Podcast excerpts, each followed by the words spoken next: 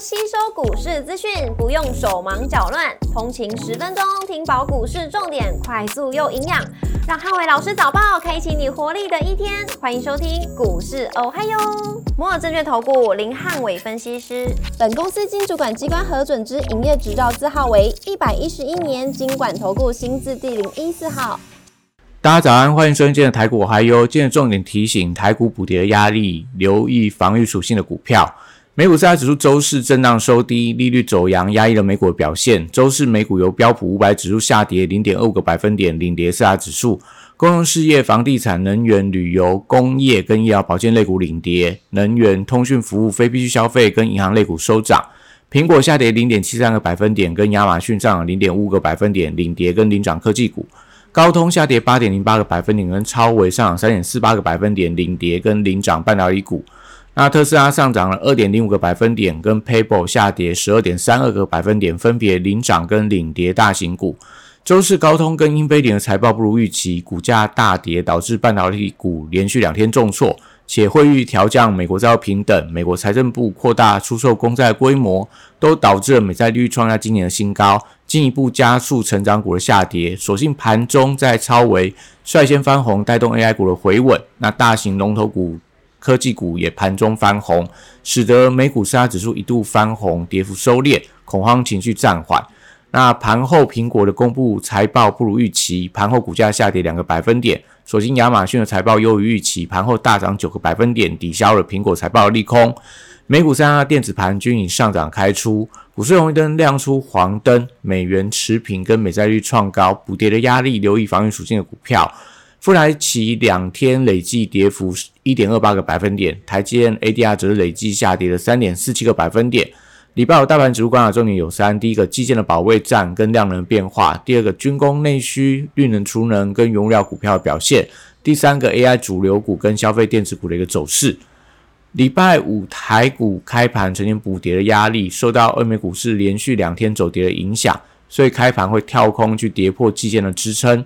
那电子股还是这个领跌的重心，跌破季线之后，台股容易出现大量。那盘中如果出量，而且留下下影线，代表盘呃指数中线的买盘进场，那对整个台股的后续的反弹会有利。那盘中可以观察期货逆价差、雅股跟美股电子盘的表现，来决定台股是不是盘中跌幅的收敛。货柜三雄礼拜五先看反弹，那运价的反弹跟低位接的优势，我觉得有机会获得资金的青睐。B D I 指数持续走高，那散装航运维持打底往上的一个走势。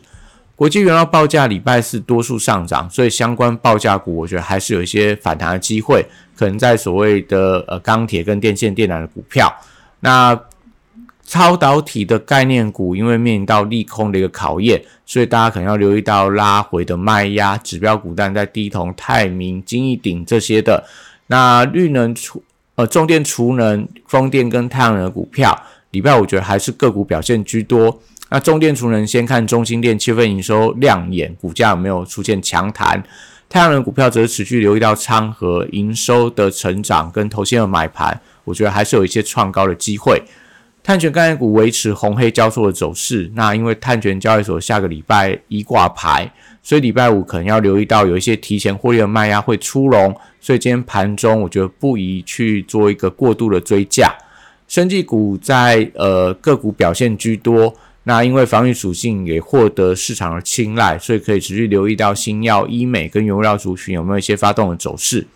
汽车零组件族群，我觉得可以留意到整车的族群业绩题材还是有一些期待性，所以类似中华车、三洋车到所谓的裕日车、裕隆等等，那我觉得都是盘面上相对比较安全的标的。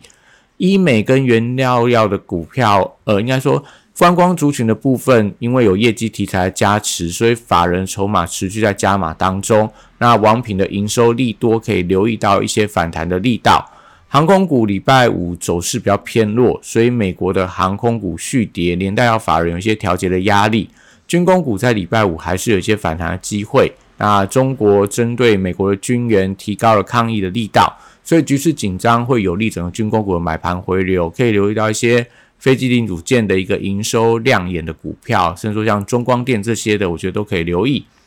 那金融股礼拜五是不是回稳，都是台股能不能守稳季线的关键。礼拜五电子股有持续补跌的压力，关键在于整个成交比重要持续的降温。上个应该礼拜二已经有出现降温的迹象，那今天最好成交比重能够降回到六成五以下。那开盘有部分的急跌的 AI 股，呃，有一些停损的卖压，可以等待卖压宣泄之后进场去折优承接。高价股部分，礼拜五还是有一些卖压的存在，受到美债利率飙高导致法人卖压的一个持续。那五日线没有站回之前，我觉得大家不宜过早去做一些低阶的动动作。那在这个呃非所谓的 AI 族群的部分，我觉得相对是比较有表现的空间。那笔电族群礼拜五觉得开盘还是有一些停损的卖压，那可能就留意到说，在今天的一个出量有没有出现比较明显的下影线，就开盘跌的比较深，但是买盘出现之后，我觉得可能对股价会有一些回稳的迹象。指标股还是看到伟创、广达、光宝科等等，可不可以开低走高，甚至说盘中的一个翻红？散热板卡、PCB 机壳跟网通族群，礼拜五先看跌势是不是一些回稳？那七月份营收跟半年报的公布，还是以业绩比较好的个股反弹力道，决定到族群回稳的一个速度，可能可以看到类似板卡的股票。那台积电，呃，礼拜五同样面临到这个季线的一个保卫战，受到台币贬势的一个影响。近期走势比较偏弱，那半导体设备材料跟先进封装族群法人高档转卖之后，同样都先观察一下中线支撑力道，也就是说你可以看到类似所谓月线、类似实线等等。那其实还还是以创意礼拜三的低点能不能守稳为观察指标。如果今天创意继续跌破这个礼拜三的一个盘中低点的话，那我觉得多杀多的卖压还是会对于西材族群造成压力。那威盛智源因为投信持续在调节，而且财报比较不好，所以还是有一些补跌的压力存在。那 AI 软体指标股因为业绩的题材加持，所以相关的云服务、治安跟碳权概念股，短线上涨多回档之后，那我觉得可以先看业绩题材股的一个反弹力道，类似金城、类似麦达特等等。那光学股受惠到旺季的加持，可以观察高价指标股的走势，像大光、玉金光。来决定光学族群能不能率先的回稳。游戏股因为具备防御属性，所以我觉得可以观察今天盘中资金有没有一些青睐的一个现象。那也将今天的台股还有祝大家今天有美好顺境的一天。立即拨打我们的专线零八零零六六八零八五零八零零六六八零八五。摩尔证券投顾林汉伟分析师，本公司经主管机关核准之营业执照字号为一百一十一年经管投顾新字第零一四号。新规股票登录条件较上市贵股票宽松，且无每日涨跌幅限制。投资人应审慎评估是否适合投资。本公司与所推介分析之个别有价证券无不当之财务利益关系。本节目资料仅供参考，投资人应独立判断、审慎评估，并自负投资风险。